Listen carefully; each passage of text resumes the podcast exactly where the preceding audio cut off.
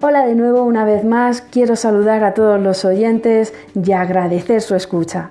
Vamos a hablar sobre la Ilíada de Homero, que es una obra maestra por ser la primera en su género y un gran ejemplo donde se desarrolló la literatura clásica. Nos hace ver que la guerra no es una confrontación de dos ejércitos, sino de duelos individuales entre soldados, donde la herencia y el favor divino influían enormemente.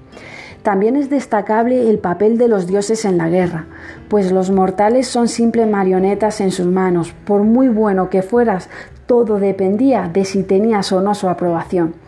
Es una bella obra que engloba la condición humana, el destino fatal, la muerte anunciada, la guerra y la intervención de las divinidades como representación de todo lo que el hombre no puede controlar. Cierto es que el libro tiene una gran fuerza narrativa y no es una obra sencilla de leer. Hay que dedicar tiempo y esfuerzo, pero con gran premio si se lee con juicio.